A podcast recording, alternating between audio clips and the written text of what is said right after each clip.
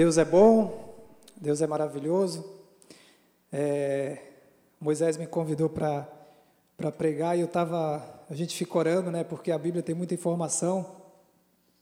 E eu gosto sempre de pedir direção a Deus, porque Ele sabe quem está aqui, que precisa ouvir a palavra que vai ser ministrada, que vai ser pregada, e quem está em casa também, que vai ouvir, e aqueles que vão ouvir depois, né? A gente tem hoje o privilégio de poder compartilhar a palavra com pessoas que estão em outros lugares e às vezes não está conseguindo ver no momento, mas o link está aí para quem quiser acompanhar, para enviar para algum amigo depois e agora se consegue também manda agora para que que Deus fale a cada coração. Amém? Vamos fazer uma oração. Senhor, nós te louvamos, Deus, por tua presença. Obrigado por aquilo que o Senhor tem sido, tem feito e vai continuar fazendo. Nós te louvamos pela tua palavra, Deus. Eu te peço sabedoria, graça, unção porque até para falar de Ti eu preciso de Ti, Deus. Me dá a direção, perdoa os meus pecados e que o Teu Espírito Santo me use mais uma vez para a honra e glória do Teu nome, em nome de Jesus. Amém. Amém. Glória a Deus. Eu quero falar sobre a infância de Jesus, a juventude e quando ele voltará. Eu sei que você já deve ter é, pensado de repente como será que foi a infância de Jesus, né? Jesus criança, Jesus adolescente, Jesus jovem, tinha culto sábado à noite para Jesus ir, como que era esse tempo para ele? E criança, eu creio que Jesus foi como todas as crianças, viveu todas as coisas comuns de brincar, de tudo, teve o tempo para todas as coisas, né? E criança é muito sincero, é muito direto. Eu tenho vários exemplos do, do meu filho, mas eu vou contar só um que, eu, que recentemente no Dia das Crianças a gente pegou um, um carro por aplicativo, para não citar o nome de um nem de outro, para não ficarem com raiva, né? E aí, quando a gente foi descer do, do carro, é, a gente sempre fala para o motorista, tchau, Deus abençoe, bom trabalho, né? E a gente ia descendo, o Levi ficou sentado, eu falei, Levi, você não vai descer? Ele falou, estou esperando ele me dar a Feliz Dia das Crianças. Estou esperando ele me dar o feliz dia das crianças. Não vai me dar. Aí o cara, pô, meu, desculpa, eu estou com a cabeça aqui, a correria e tal. Vem cá, o pai fica com vergonha, a mãe, imagina. Mas não, quando ele me der o dia das crianças, feliz dia das crianças, eu desço. Eu estou aqui. E criança é muito sincero, então com certeza tem muita coisa da história de Jesus quando criança também. Mas claro, não está citado na Bíblia porque a intenção de quando foi criada a palavra é que fossem mostradas as coisas que realmente vão edificar, não que não edificava, né, brincadeiras e tudo mais. Porém, é o foco principal e eu fiquei pensando uma vez, como será que foi? Como deve ter sido, né? E a gente começa a ler, então vamos começar pela pela infância, né, onde tudo começou. É, antes de, de da gente falar do início de tudo, eu quero ler esse texto de Mateus no capítulo 24, que vai falar da volta dele, porque de repente a pessoa fala, eu já conversei com pessoas que falam assim: "Ah, mas Jesus falou que ia voltar há muito tempo e não voltou ainda. Jesus, quando que vem?" O meu filho mesmo às vezes pergunta: "Que dia que ele vem?" Papai, eu falei: "Não, Levi, eu já te explico. Daqui a pouco a gente vai ler na palavra como que é." Mas eu adiantando para ele, falo, Jesus vem quando a gente anunciar a palavra em todo mundo. Está escrito, daqui a pouco a gente vai ler. Mas ele brincando, brincando assim no jeito dele, ele falou assim: Não, Jesus vai voltar dia 31 de dezembro. Eu falei, Levi, nem Jesus sabe o dia, é só Deus que sabe o dia. Então não tem como saber, porque é o último dia do ano, né? Acho que ele vai ver no calendário, acabou, foi, não, acabou aqui, ele vai voltar. Então Jesus tem um dia, uma data que Deus vai mostrar e a gente tem que estar atento, vigilante, como a Bíblia diz, porque está cada vez mais se aproximando. E a gente vai ver aqui alguns exemplos nesse texto de Mateus, capítulo 24. Vamos ler do versículo 1. Todo mundo achou? Você em casa também? Mateus 24. Se tiver com o celular na mão e não for a Bíblia, põe o celular do lado, senão você vai ver as mensagens, esquece da palavra e mistura tudo. Então, foca na palavra para que Deus possa falar ao seu coração também. Mateus capítulo 24, versículo 1 diz assim: Tendo Jesus saído do templo, ia se retirando quando se aproximaram dele os seus discípulos para lhes mostrar as construções do, as construções do templo. Ele, porém, lhes disse: Não vedes tudo isto? Em verdade vos digo que não ficará pedra sobre pedra que não seja derrubada. No Monte das Oliveiras, versículo 3: No Monte das Oliveiras achava-se Jesus assentado, quando se aproximaram dele os discípulos em particular e lhe, e lhe pediram: Dize-nos quando sucederão estas coisas e que sinal haverá da tua vinda e da consumação do século. Ele lhes respondeu: Vede que ninguém vos engane, porque virão muitos em meu nome dizendo: Eu sou o Cristo, e enganarão a muitos. E certamente ouvireis falar de guerras e rumores de guerras. Vede, não vos assusteis, porque é necessário assim acontecer, mas ainda não é o fim. Porquanto se levantará nação contra nação, reino contra reino, e haverá fomes e terremotos em vários lugares. Porém, tudo isto é o princípio das dores. Então sereis atribulados e vos matarão, sereis odiados de todas as nações por causa do meu nome. Nesse tempo, muitos hão de se escandalizar, te trair e odiar uns aos outros. Levantar-se-ão muitos falsos profetas e enganarão a muitos. E por se multiplicar a iniquidade, o amor se esfriará de quase todos. Aquele, porém, que perseverar até o fim, esse será salvo. E será pregado este evangelho do reino por todo o mundo, para testemunha a todas as nações. Então virá o fim. Então, vírgula, depois que for pregado em todo o mundo. Então é um papel do cristão mas para a pessoa que, no nosso caso, nós já conhecemos Jesus, já sabemos um pouco da história dele, e não que a gente sabe tudo, porque a cada dia a gente vai aprendendo, descobrindo mais coisas que o Espírito Santo vai revelando através da leitura da palavra e da, e da experiência que cada um de nós temos com Deus, né, no dia a dia, nas situações que a gente passa. Mas de repente você está aqui pela primeira vez, ou você que está acompanhando em casa pela primeira vez, é quem é Jesus? Como que aconteceu? Quando eu estou instruindo atleta que não é convertido ainda, eu falo, começa a ler Mateus capítulo 1, que ali vai começar o nascimento de Jesus, e aí você vai pegar Mateus, Marcos, Lucas e João, vai falar toda a trajetória, tudo aquilo que Jesus fez, tudo aquilo que ele viveu, os milagres que fez. Então, fica muito claro para a pessoa que não tem o conhecimento. Mas vamos pegar um pouco na Bíblia, quem, como que foi a, a infância de Jesus, quem é Jesus que a gente fala, que a gente vive, que as pessoas olham e falam, meu, você é louco, você continua crendo em Deus apesar de tudo isso. Fala, meu, você não tem noção de quem é Jesus. O dia que você conhecer Jesus de fato, você vai ver que tudo isso aí do mundo é passageiro, porque é, é muito bom, né, tia? Há quantos anos a senhora é convertida? Vai saber, né? Muitos anos, 80 anos, imagina. Não, não abre mão, porque é muito bom andar com Deus. Quando a gente conhece de fato e vive de acordo com a vontade dele, você tem experiências sobrenaturais. Então, o mundo às vezes não entende, acha que é loucura, mas se você de repente não tem o conhecimento de quem é Jesus, a gente vai ver um pouco sobre a história dele. Primeiro, ele é o Filho de Deus, ele morava nos céus e abriu mão da glória dele para vir viver aqui na terra, sofrer, passar dificuldades, provações, e a Bíblia diz sem nenhum pecado, sem nenhuma mancha na história. Jesus, o, o, meu filho me perguntou, papai, Jesus contava mentira? Eu falei, Jesus nunca mentiu, Jesus não teve um pecado. E ele abriu mão da glória dele para vir aqui na terra para falar que é possível a gente andar de acordo com a vontade dele, apesar de que somos seres humanos e vamos errando a cada dia, até a nossa natureza adâmica, né, pecaminosa, mas a gente vai pedindo perdão, renovando, e não que vai ficar pecando e pedindo perdão, né, mas é que a gente vai tendo experiência e vai deixando as coisas de menino, de criança, de jovem, vai sendo adulto, vai crescendo na fé e vai tendo mais experiências com Ele. E no livro de Filipenses, no capítulo 2, se você quiser abrir aí, vamos acompanhar junto, porque a Bíblia diz: examinai as Escrituras, então é muito bom quando a gente abre e lê na palavra. Filipenses capítulo 2 vai falar um pouco sobre essa, sobre essa anulação de, de Jesus, né? sobre ele vir aqui à terra para morrer pelos nossos pecados, a se humilhar, abrir mão da glória dele para estar aqui. Filipenses capítulo 2, é Gálatas, Efésios, Filipenses. Capítulo 2, versículo 5 diz assim: Tende em vós mesmo, tende em vós o mesmo sentimento que houve também em Cristo Jesus Pois ele, subsistindo em forma de Deus, não julgou com usurpação ser igual a Deus, coisa que o diabo fez, né? Lúcifer queria ser igual a Deus e por isso foi expulso do céu junto com a terça parte dos anjos. Então, é, Jesus não teve, não teve usurpação ser igual a Deus. Antes, versículo 7, a si mesmo se esvaziou, assumindo a forma de servo, tornando-se em semelhança de homens e reconhecido em figura humana. A si mesmo se humilhou, tornando-se obediente até a morte e morte de cruz, pelo que também Deus o exaltou sobremaneira e lhe deu o nome que está acima de todo nome, para que, para que ao nome de Jesus se dobre todo joelho, nos céus, na terra e debaixo da terra.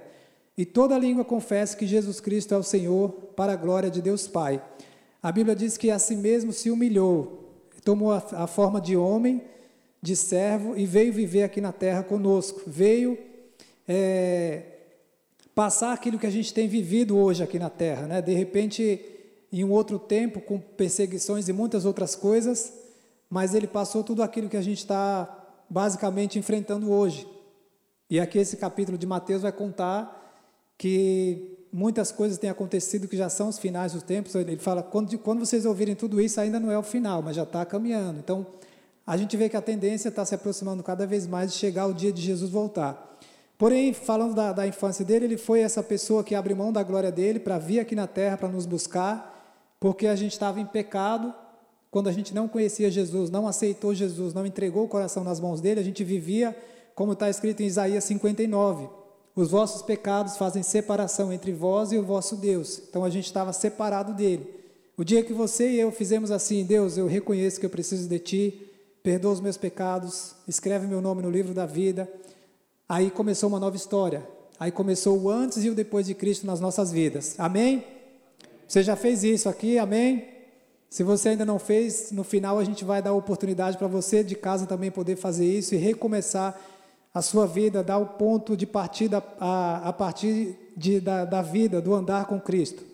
Então, Isaías 59 diz que os nossos pecados faziam, faziam separação entre nós e o nosso Deus. Então a gente aceitou esse plano que Jesus abriu mão da glória dele para estar aqui e ele nos religou a Deus. E Jesus ele nasceu em Belém, uma cidade. Uma vez perguntaram para um jogador, né, jogando em Belém, no Pará, ele falou assim: qual a sensação de fazer um gol aqui nesse clube, ele fala, uma sensação maravilhosa estar aqui na cidade que Jesus nasceu. Meu, né, esse Belém aí não. Belém no Pará e aqui no Brasil, está falando de Belém lá em Israel. Mas o cara sem entendimento nenhum, ficou maravilhado na cidade que Jesus nasceu. Eu falei, vai ler a Bíblia, irmão, não fala um negócio desse na mídia, não. Mas acontece, a Bíblia diz que a gente erra por falta de conhecimento, né? Se você não lê a palavra, você acaba falando coisas às vezes que é o que você, não, é legal, é Belém, então deve ser isso mesmo e tal. Mas não era, era outro Belém. Jesus nasceu, é, viveu a infância dele em Belém, foi perseguido pelo rei Herodes aos dois anos de idade, cerca de dois anos de idade, que ele mandou matar todas as crianças até dois anos, não sabia exatamente a idade que ele tinha ainda, mas logo depois foi nascido. O rei, com medo de perder o posto dele de rei, porque falaram que era um novo rei que tinha nascido, então ele manda matar todas as crianças. Jesus, com recém-nascido, já passando perseguições, provações desde criança, e aí não só ele, né, porque o pai e a mãe também e os pais tiveram que fugir. É, passou essa, essa dificuldade mesmo novo, mas a Bíblia diz depois que ele cresceu, que ele passou a infância dele e cresceu em Nazaré, que é uma cidade também. A gente vai ver isso em Lucas no capítulo 2. Abre aí, por favor, Lucas capítulo 2, para a gente poder ler, que é muito bom quando a gente lê na palavra que fica mais claro. E o Espírito Santo fala até mais coisas quando a gente abre e lê a Bíblia.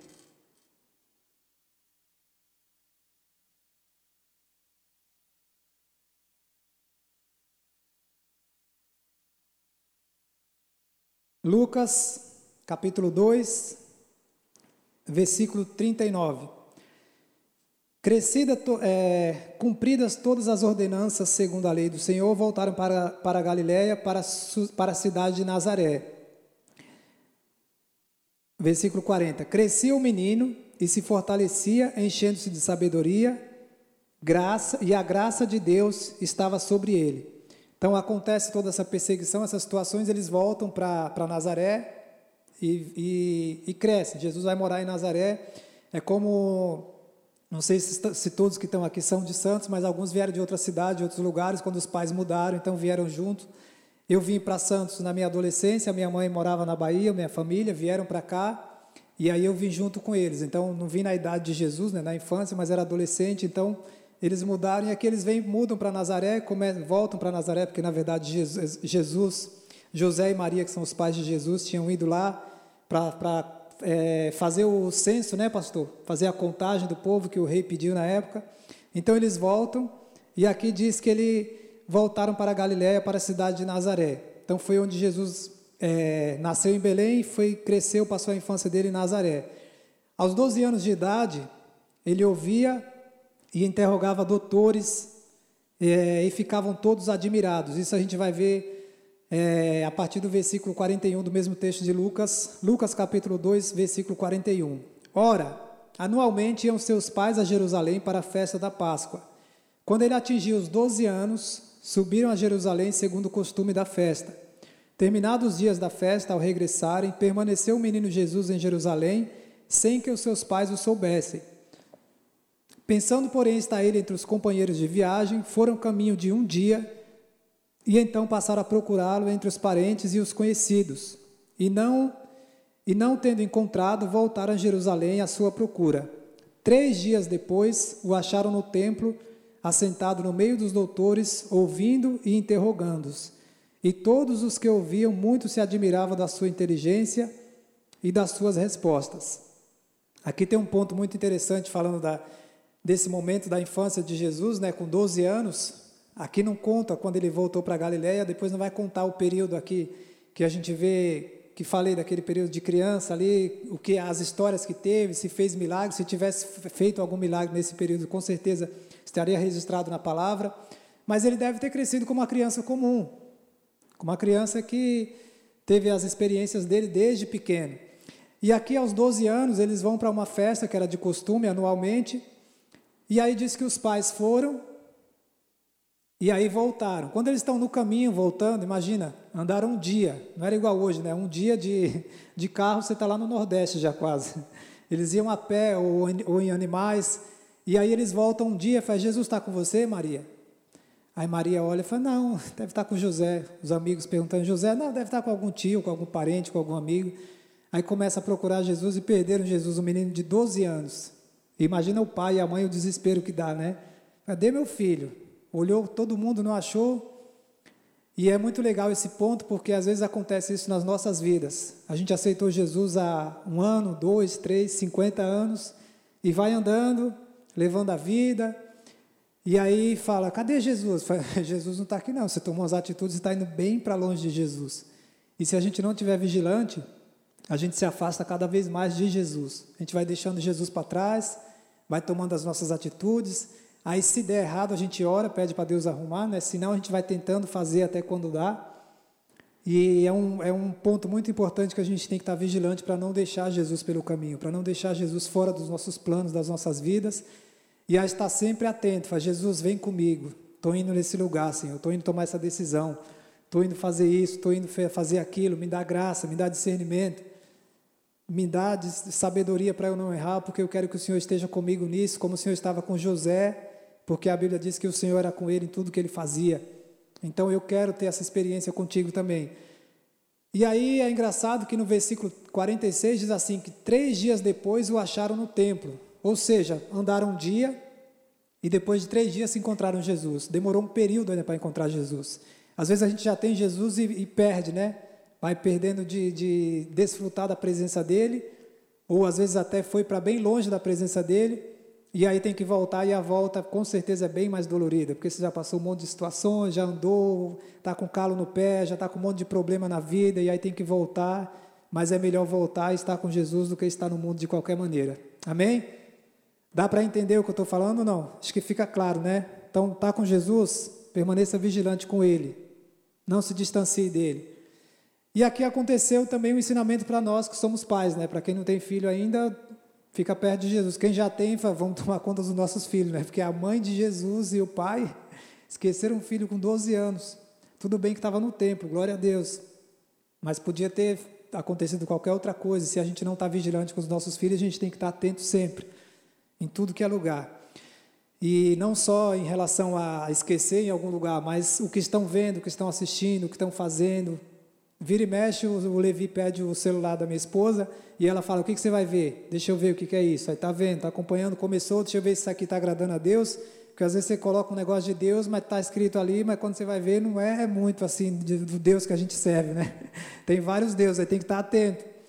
E aí a gente tem que estar atento para não perder os nossos filhos, para ficar cada vez mais perto deles e ensinando que, que o melhor é estar próximo a Jesus.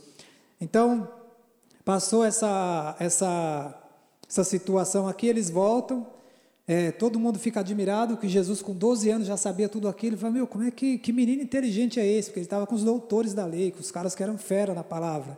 E Jesus perguntando, interrogando, falando com eles, dando a, a sabedoria que ele tinha também, já compartilhando ali, os caras ficaram admirados, que criança é essa?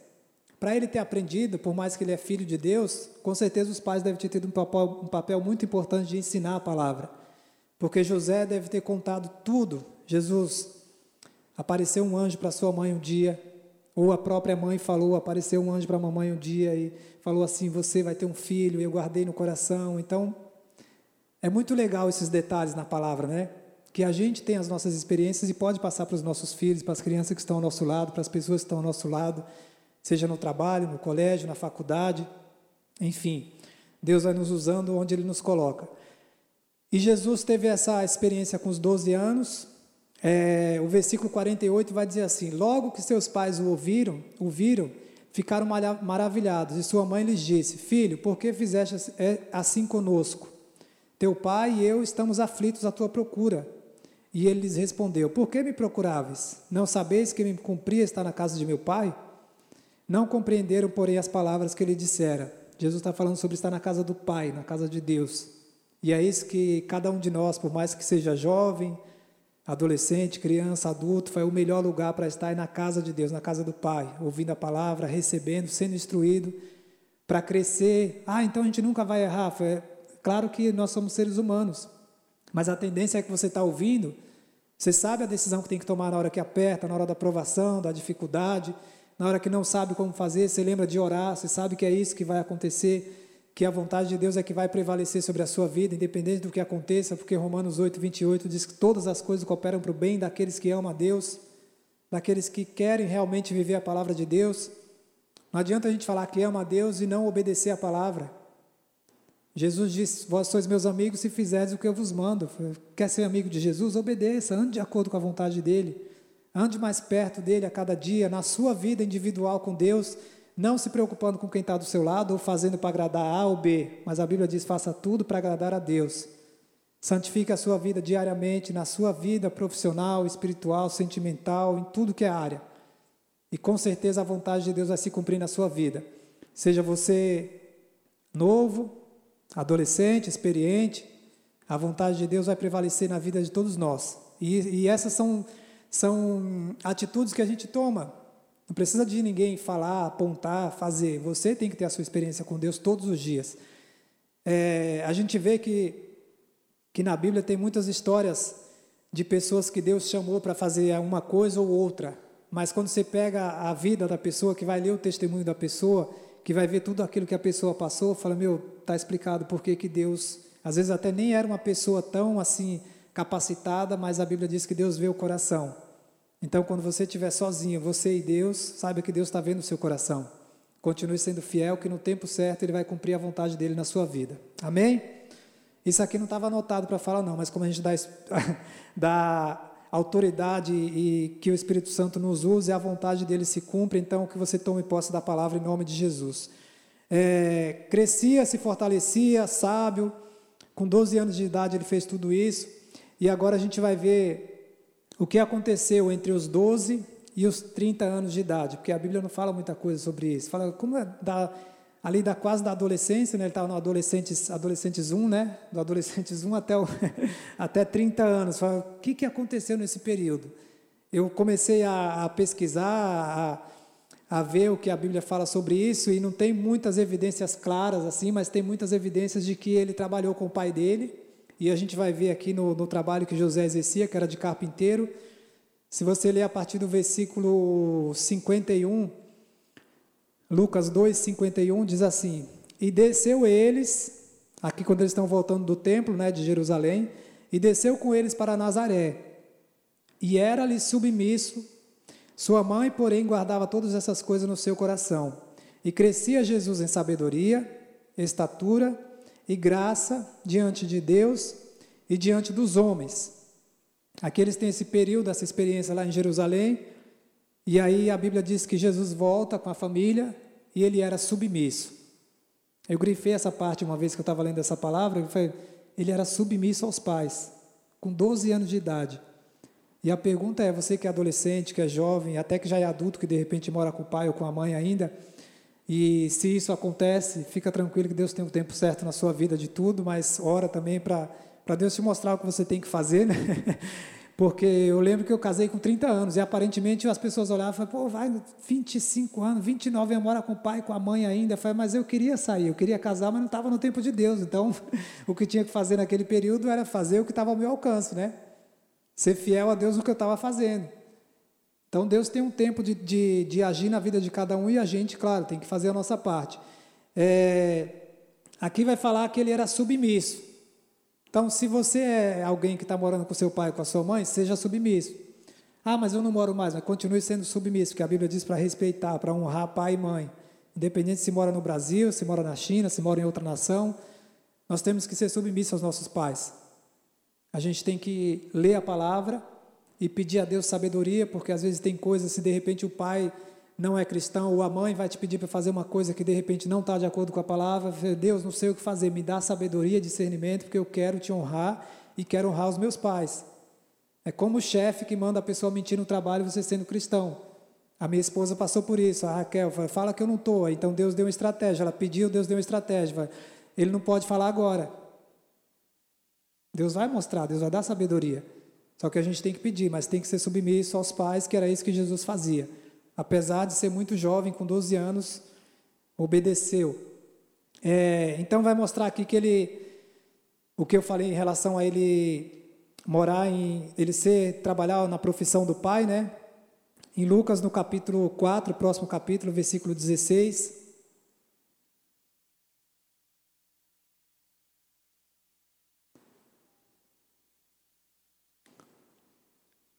Lucas 4,16, um pouco mais à frente, diz assim: Indo para Nazaré, onde fora criado, entrou no sábado na sinagoga, segundo seu costume, e levantou-se para ler.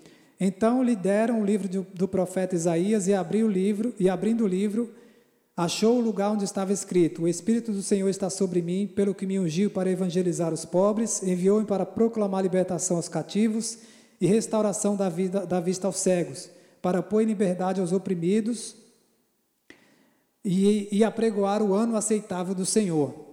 Aqui está falando no início, indo para Nazaré, onde fora criado. Então ele foi criado na cidade de Nazaré. Ele nasceu em Belém, foi criado, passou esse período ali. Aqui já está contando uma parte mais adulta de Jesus. Porém, está mostrando que ele foi criado lá em Nazaré. E tem um outro texto também que fala sobre isso, que é mais à frente, Marcos capítulo 1. Aliás, atrás, né? Lucas Marcos capítulo 1, livro anterior.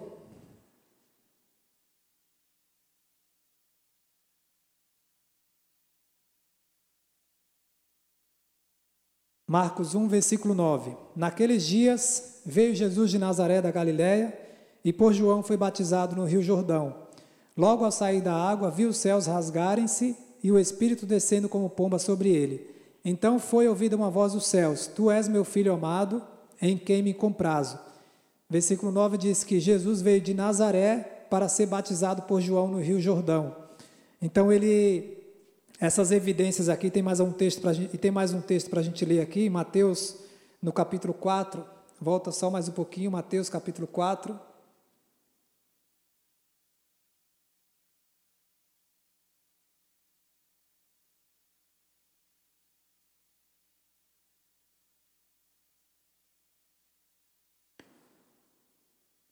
Mateus capítulo 4, versículo 12 e 13.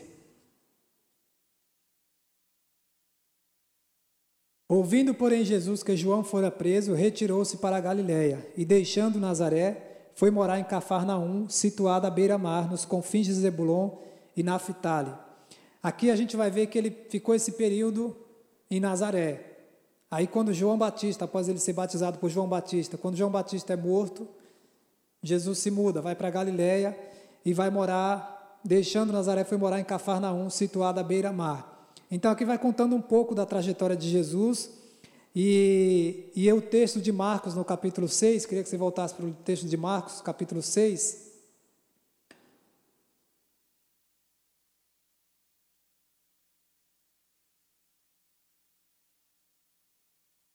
Marcos 6, versículo 1 vai falar aqui da profissão que o pai de Jesus exercia e que ele também começou a exercer. Marcos 6, versículo 1, todo mundo achou?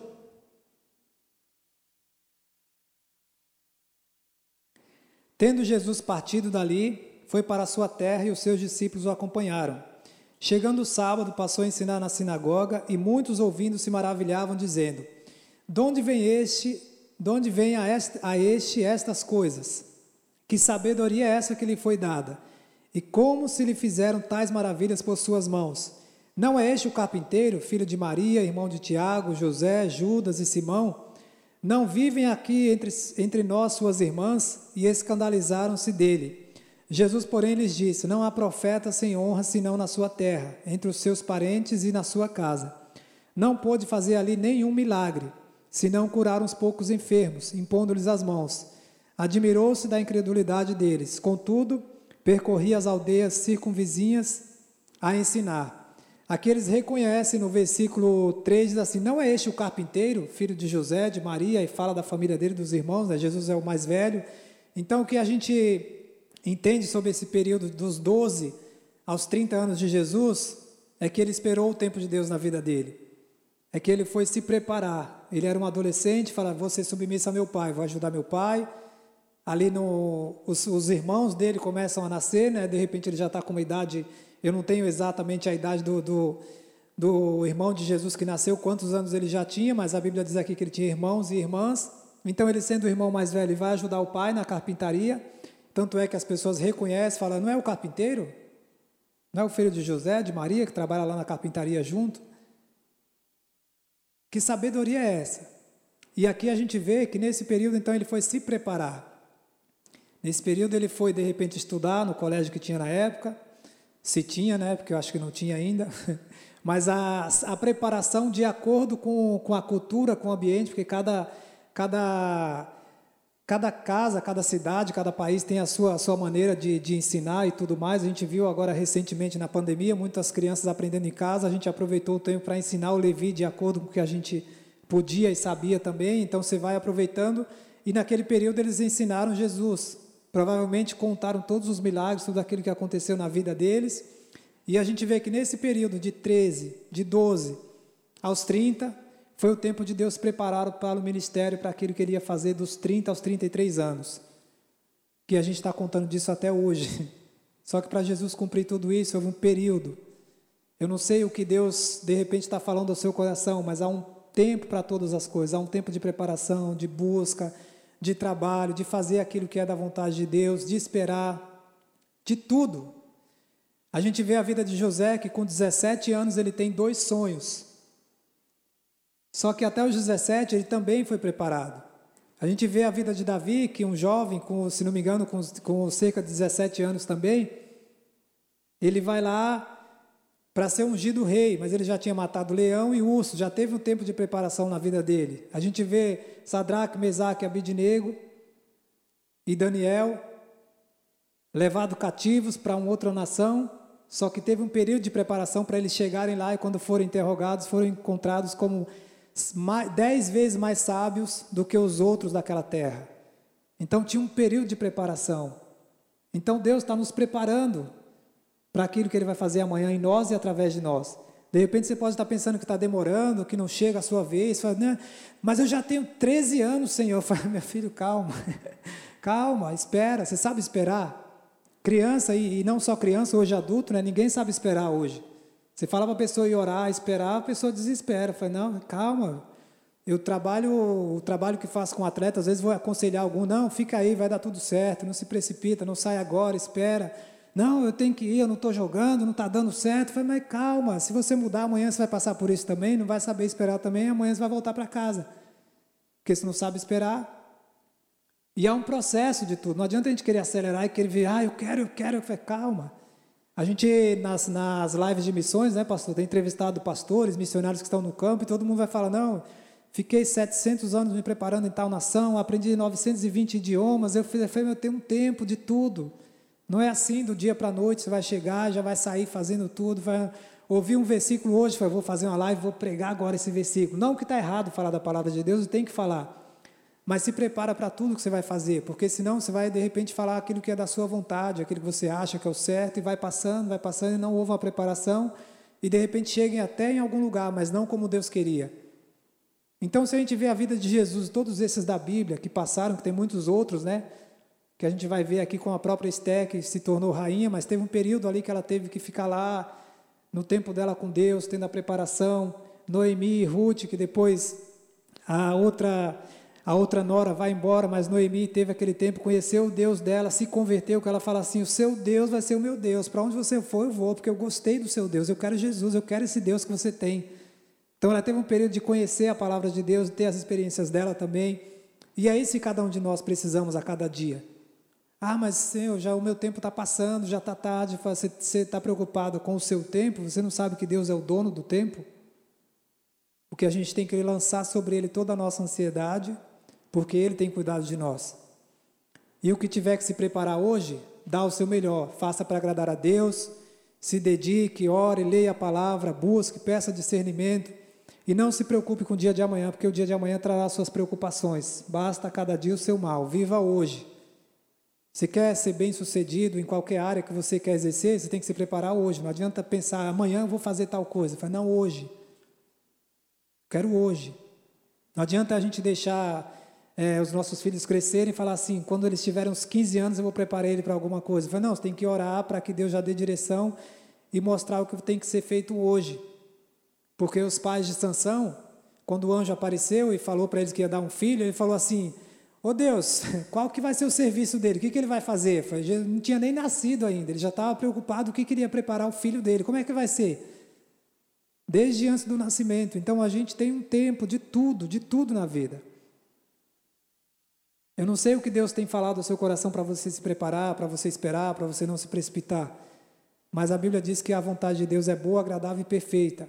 E ele abriu mão de tudo da vida dele para vir passar todo esse período de aprendizado que ele já sabia sendo filho de Deus, mas ele veio para mostrar que é necessário, que há um tempo. E a gente vai ver isso aqui em Lucas, no capítulo 3. Se você quiser abrir aí mais para frente um pouco, Lucas capítulo 3.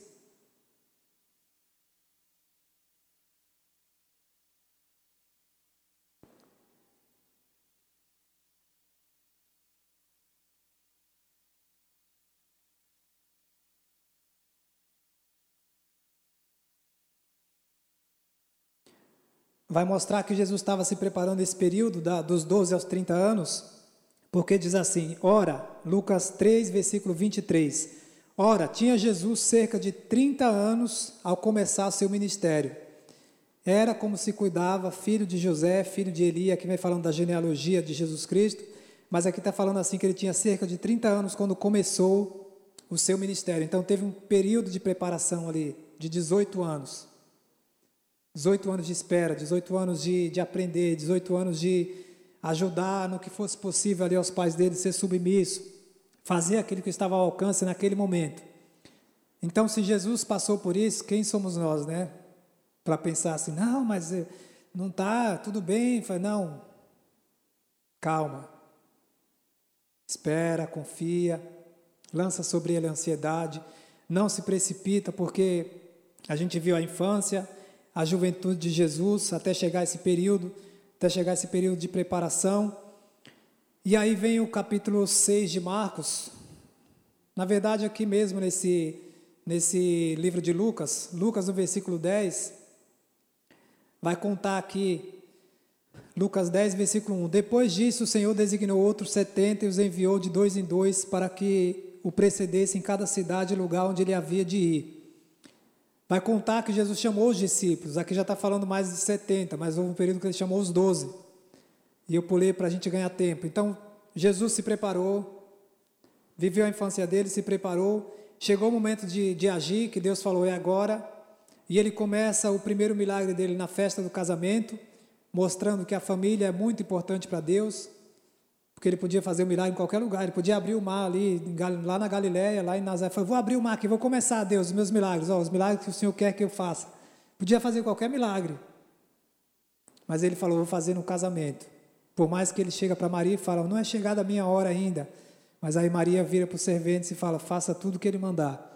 Então a própria mãe de Jesus, Maria, reconhece que não é ela que deve ser adorada, é Jesus. Ela fala assim, faça tudo o que Jesus mandar. E aí eles obedecem, Jesus começa o milagre no casamento para mostrar que a sua família, que a minha família, que as nossas famílias são um projeto de Deus. e que a gente deve lutar e orar pelas nossas famílias para que permaneçam de acordo com a vontade dele, não de acordo com o padrão do mundo, mas de acordo com a palavra de Deus, que é viva, que é eficaz, que continua se cumprindo até hoje. Amém? É, vem o período agora então da volta, né, que foi o texto que a gente leu. Quando é que Jesus vai voltar? Aqui está falando nesse versículo último que a gente leu. Vamos abrir lá de novo Mateus, se você quiser abrir de novo Mateus capítulo 24.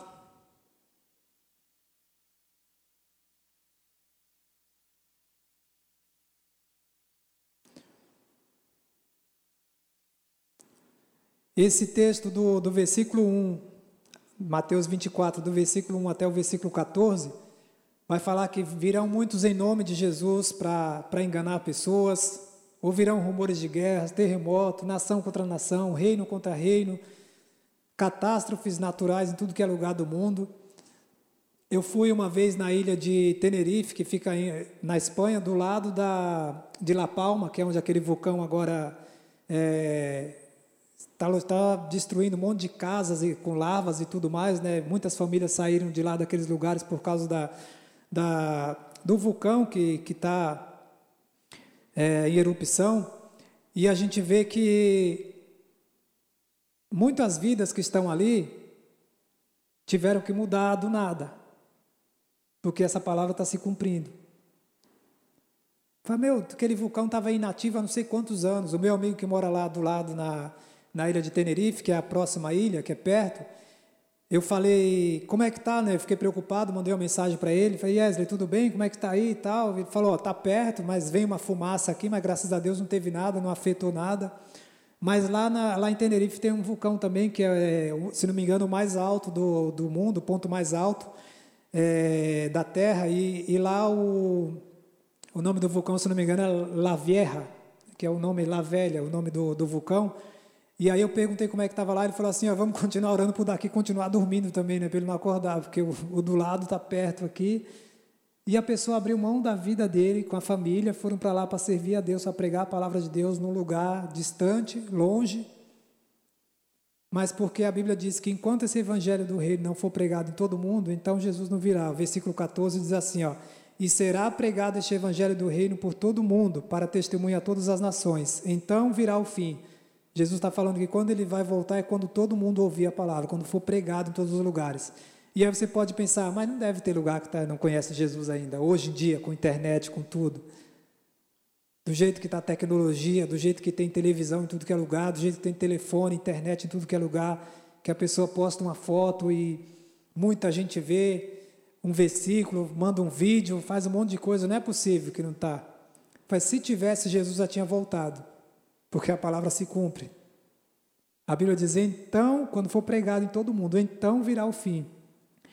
E aí, se a gente está em dúvida, na quarta-feira eu fiz uma live falando sobre locais aqui no Brasil que ainda não ouviram falar da palavra de Deus. Aqui no Brasil, porque a gente está pensando no mundo, né? Foi, mas do nosso lado tem.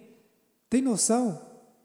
Quando a gente começa a ver que a palavra se cumpre literalmente, porque olhando o, por cima assim, a gente fala, não, do jeito que o mundo é hoje, com tecnologia, com tudo, não tem que a pessoa, pode ser que não queira aceitar Jesus, mas ouviu.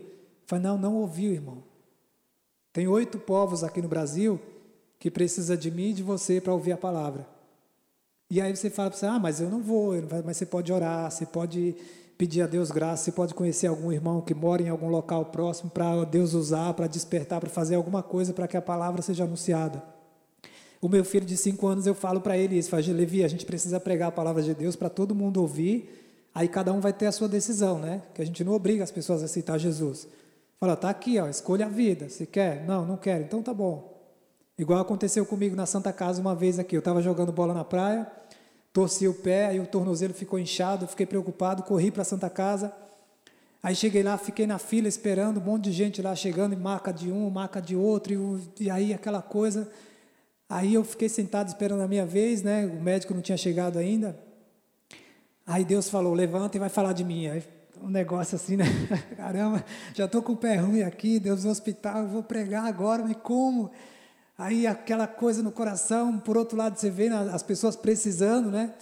Aí tinha um deitado na maca, eu me, me aproximei dele para para puxar assunto, porque às vezes você não sabe nem como chegar falando, vai, vai para o inferno. Eu falei, não, calma, né? vamos conversar, né? Vai, raça de vibra, né? Eu falei, calma, vamos. Cheguei perto dele, tudo bem, tudo bem e tal, tá aí, né?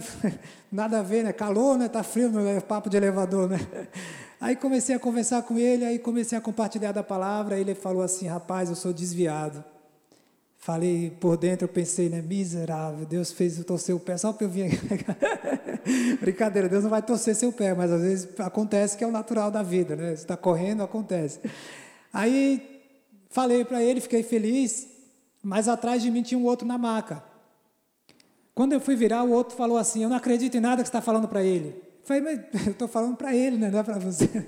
por dentro da vontade, né? De Falei, não, está escrito na palavra que vai se cumprir isso, vai, a gente vai morrer um dia, vai encontrar com Jesus, cada um vai ter a sua oportunidade de ouvir a palavra, aí a decisão é de cada um, Deus não vai obrigar ninguém. Tá? Falei, não acredito nesse negócio de céu e inferno, não, não acredito. Falei, então tá bom, quando você morrer, você vai ver que existia e eu não posso fazer mais nada, mas você já ouviu, não vai dizer depois que não ouviu. E ele estava com o pé ruim também na maca, eu saí de perto, ele ficou me xingando. Volta aqui. Eu falei, não, você chega lá no dia, você, não sei nem se depois, né, pouco tempo depois vai saber, que Deus tem a misericórdia dele. Mas Deus dá a oportunidade para a gente ouvir. E enquanto não for pregado em todo mundo, não vai chegar ao fim, não vai, Jesus não vai voltar. Está se aproximando cada vez mais. E a gente vê que está muito próximo. E Jesus não pode chegar assim e falar, eu vou me revelar e pronto, acaba logo com isso. Porque até hoje, em países que já fui, que são fechados para pregar o Evangelho, muitos irmãos pedem, tem missionário que fala, irmão, ora para que Jesus continue aparecendo para as pessoas aqui. Jesus aparece no sonho da pessoa, a pessoa se converte, imagina.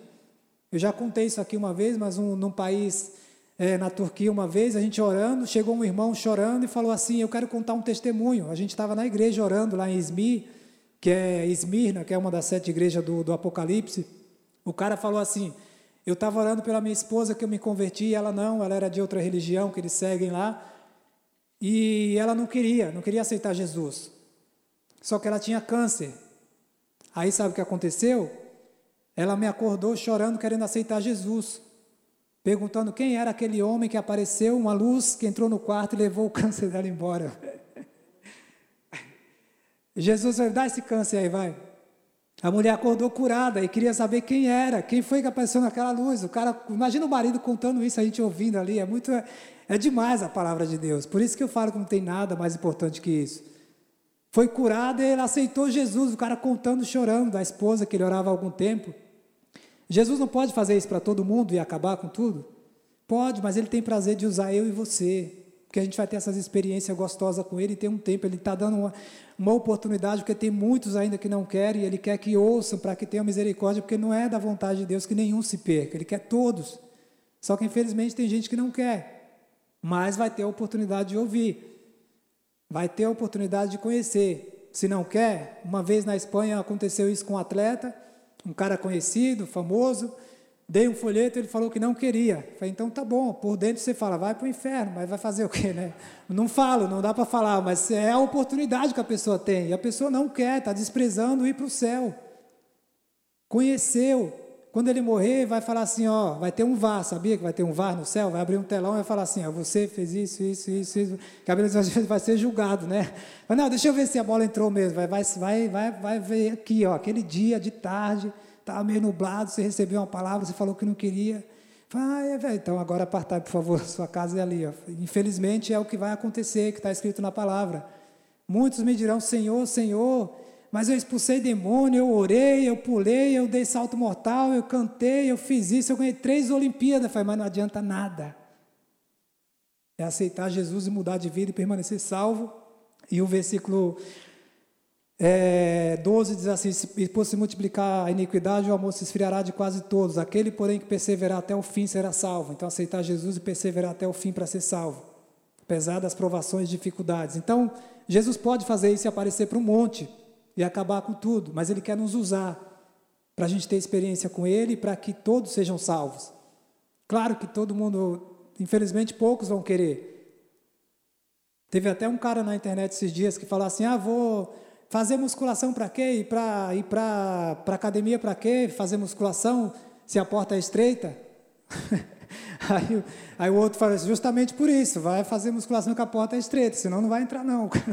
Essas piadinhas de internet, os caras dando risada, falei, meu, tá brincando, mas é sério, a porta é estreita, não está mais larga. Vai ter que vigiar. Ah, eu não quero, não quero pagar o preço. Tem gente que não quer pagar o preço de ser fiel a Deus. Acha que não tem nada a ver. Fala, não, esse também é muito radical. Uma vez eu conversei com um e ele falou isso, não, eu penso assim e tal, é o meu jeito. Eu falei, então tá, beleza, mais light, vai lá. A gente se fala naquele dia lá. Aí não é comigo mais, né? já é com Jesus direto. Chamar o VAR lá e mostrar. Véio. Porém, a gente não vai obrigar as pessoas, mas a gente tem que mostrar a verdade. Porque quando todos conhecerem, então virá o fim. E aí eu, eu, eu não vou falar sobre todos aqui, mas eu peguei só esses oito povos, só vou citar os povos para que você saiba que há pessoas aqui no Brasil que precisam conhecer de Jesus e depende de mim e de você. Então tem ribeirinhos, pessoas que vivem no Amazonas, em lugares que tem que ir de dois, um, dois, três dias de barco. Depois de chegar de avião em Manaus, você pega um barco e anda mais dois, três dias no meio do Amazonas, do nada, e tem pessoas morando lá que não tem internet, não tem Wi-Fi, não tem telefone, não tem nada, e precisa conhecer Jesus. E nunca ouviram falar de Jesus.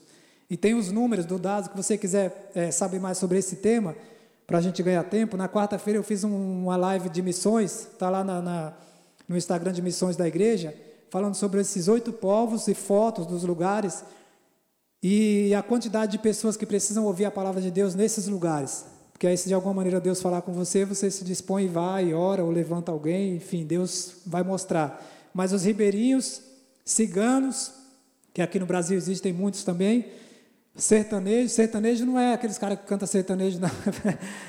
Tem os caras que precisam também, né, desses sertanejos aí, que só Jesus, com as letras meio diferentes, mas não está de acordo com a palavra, né? Eu já falei com alguns, mas não são esses. Aqui está falando de pessoas que são é, que vivem em comunidades, são, são pessoas que são, é, é falado que é um povo, então que precisa também conhecer a palavra. Sertanejos, quilombolas, imigrantes, que aqui no Brasil tem muito, muitos de várias nações, que são até fechadas para o Evangelho, se não me engano, 27 nações fechadas para o Evangelho vieram para o Brasil, pessoas de 27 nações que precisam ouvir a palavra que eu e você temos que pregar.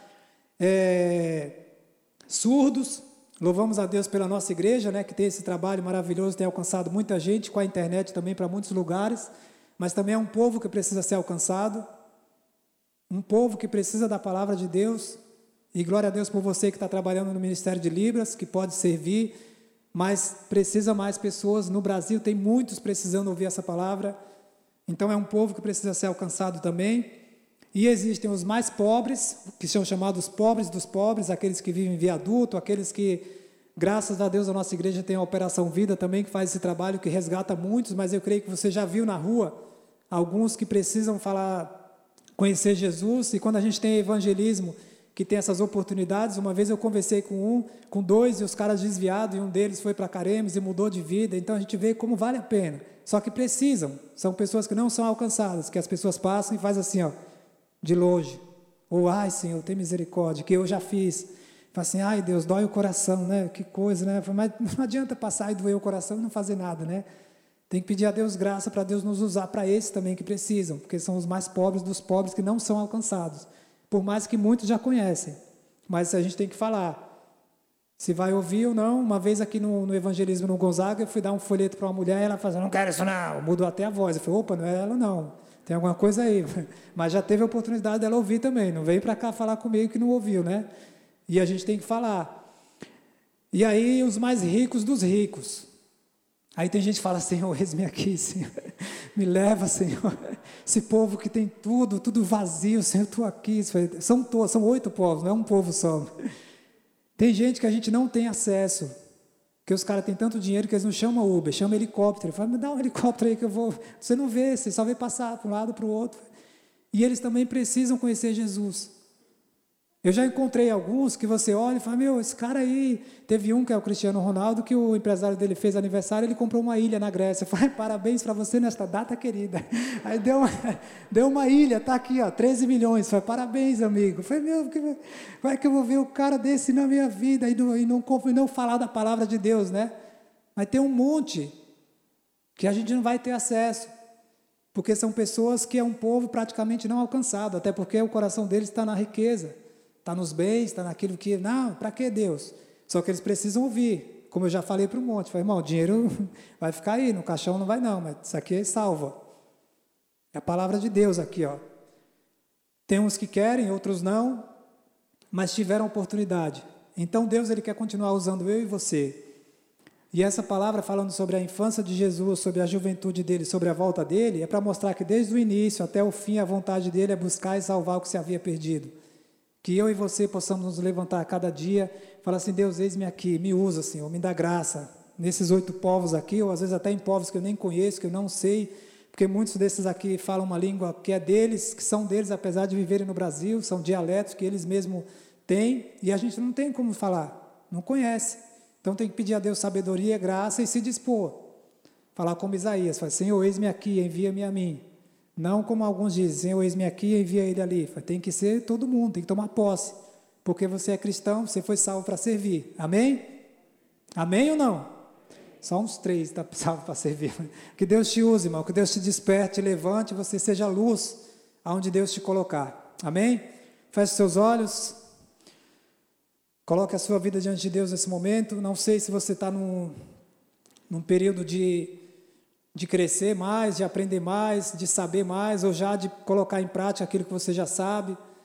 Mas eu quero que você, nesse momento, se Deus falou com você de alguma maneira e você quer dizer, Senhor, eis-me aqui, me usa onde eu estou, no lugar que o Senhor quiser me usar. Eu quero que você fique de pé nesse momento e fale para Deus da sua disposição, da disposição do seu coração de servi-lo, de passar pelos processos que forem necessários, para que você possa ser bênção na vida de outros também, em nome de Jesus. Você que está em casa também, se você quer se dispor, fala assim: Senhor Jesus, eu entendi que a tua palavra precisa ser anunciada. Me dá graça, me dá sabedoria para que eu possa cumprir a tua vontade na minha vida e através da minha vida. Eu te agradeço porque um dia o Senhor me salvou e hoje eu me disponho a cumprir o ID onde o Senhor me levar, em nome de Jesus. Amém. Senhor, nós te louvamos, Deus, por tua presença, por tua palavra e que o Senhor continue usando, capacitando e abençoando outros que estão aqui, que estão em casa, para continuar essa obra que um dia o Senhor começou lá atrás, Deus. Sabemos que o Senhor chamou discípulos, chamou apóstolos, chamou pessoas, deu muitas experiências, mas hoje nós continuamos aqui nos dispondo para cumprir a tua vontade, em nome de Jesus. Amém.